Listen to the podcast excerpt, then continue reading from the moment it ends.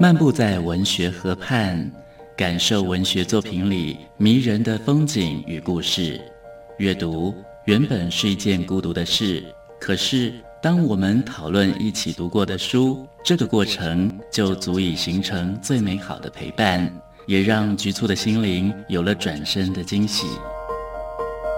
作家林信杰带你走进阅读的世界，请听陪你读的书。大家好，我是林信杰。今天陪你读的书，跟大家分享的作品是李维京的《有形的朱小姐》。李维京他曾经发表过非常重要的几部小说集，譬如说《我是许凉凉》，生活是甜蜜。然而，非常惋惜的是，二零一八年我们失去了这一位作家。李维京在过世之前，完成了这一本散文集。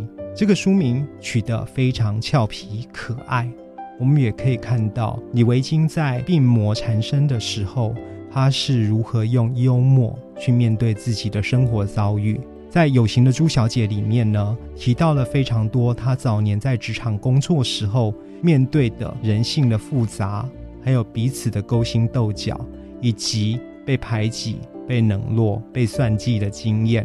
也就是因为生活中的现实。是如此折磨人心，所以李维京才会用更幽默、更轻松的方式去看待从前的痛苦。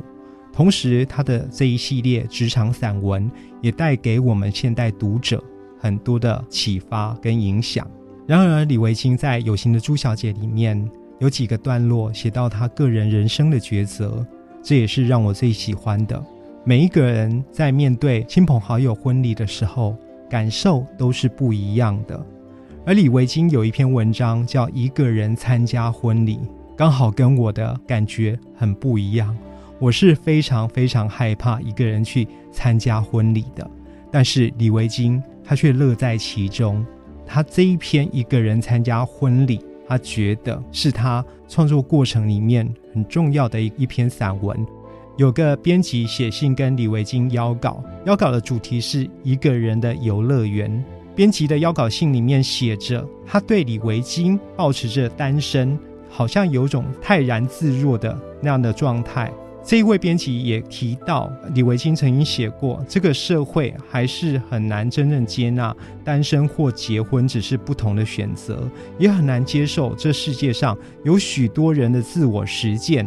或者自我追求需要大量的独处才能完成。编辑的这一段话让李维京看了愣了很久，从来没有想过李维京自己在外界眼中的模样，原来是编辑眼中的这样。李维京在这篇文章里面指出，他喜欢参加婚礼，而且呢，从小时候就觉得参加婚礼很有趣。虽然李维京心里对婚姻这件事情保持着非常复杂的心情，他始终想着终生要与他人分享自己的生活空间这一件事情，让他充满了困惑跟害怕。他有时候非常想和谁合为一体，有时候却又恐惧着被入侵而无处可逃的残酷。长期的反反复复，从没拿定过心思。李维京不断的怀疑，有谁会真的爱着谁真正的样子呢？所以他写这一篇一个人参加婚礼，他总是开开心心的，因为有一些单身朋友不喜欢参加婚礼，怕的是自己心中会有太多波折，婚礼中可能会想起自己情感上的前仇旧恨，可能会悲从中来。